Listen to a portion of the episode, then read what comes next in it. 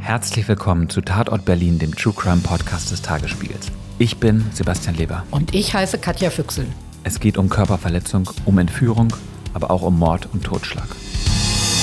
77 Jahre lang hat sich ein Justizbediensteter aus Berlin nie was zu Schulden kommen lassen, bis er nach fast 40 Jahren glücklicher Ehe seiner 78 Jahre alten Frau ein Kissen aufs Gesicht drückt und sie tötet.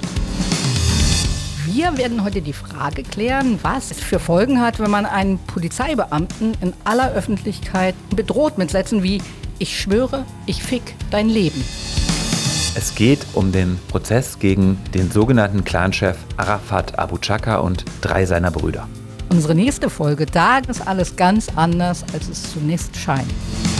Hört rein bei Tatort Berlin, dem True Crime Podcast des Tagesspiegels. Abonniert Tatort Berlin jetzt, um keine Folge zu verpassen.